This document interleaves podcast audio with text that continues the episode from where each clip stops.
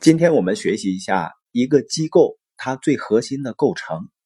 这个机构呢，也许是一个事业单位，或者呢是一个国企，有可能是一个制造型企业，或者是一个营销企业。但任何一个机构，它就像一部机器一样，它都有一个系统，只是不同的机构它的系统完善程度不一样，但它主要都是由两组部件构成的：文化和人。文化和人之间呢，它会相互产生影响，因为是机构的人塑造了机构的文化，而机构的文化呢，它决定了机构选用或者吸引什么样的人。关于文化和人呢，我们拿企业来举例子。当然呢，任何机构和组织，像部队啊、学校啊，都是一样的。这里面呢有三点，第一点呢就是优秀的企业拥有优秀的人和优秀的文化。尤其是那些能够引领行业持续发展、能够持续进步和改善的企业，它同时拥有优秀的人和优秀的文化。而没有什么比获得优秀的文化和优秀的人更重要了。对一个企业来说，也没有什么比这个更难了。我最近在北京、天津、沈阳、盘锦、大连、呼和浩特做书友线下交流。遇到了大量的非常优秀的创业者，我发现他们有一个共同点，他们专注于生产最优质的产品和提供最好的服务，这个当然是非常非常重要了。但是作为一个创业者来说，单纯做到这一点还远远不够，因为对一个创业者来说啊，最重要的事情也是最有挑战的事情，就是找到更优秀的人，建立优秀的企业文化。因为所有的生意最终都是关于人的生意，所以雷军说呢，创业最难的就是找到最优秀的人才。因为你的企业和你的团队只要有领导人，就没有任何问题了。因为领导人就是解决问题的，所以任何企业和团队最需要解决的就是找到更优秀的人才的问题。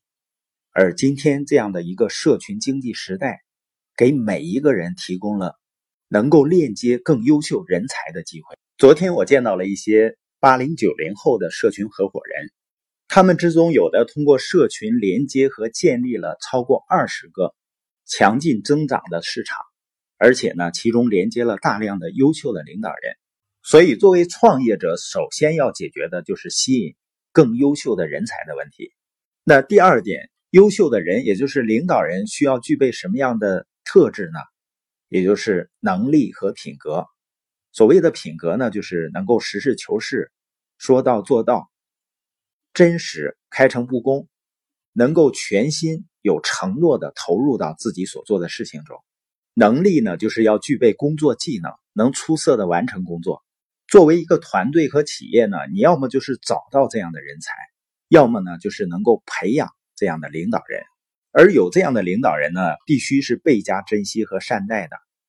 那些处在 S 象限的很多生意人呢，他由于思维模式的问题呢，可能会把钱看得比人才更重要，就有可能在关键的时候留住了钱，流失了人才。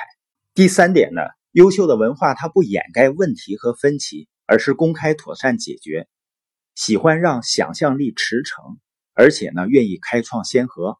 因为只有这样才能够实现与时俱进啊！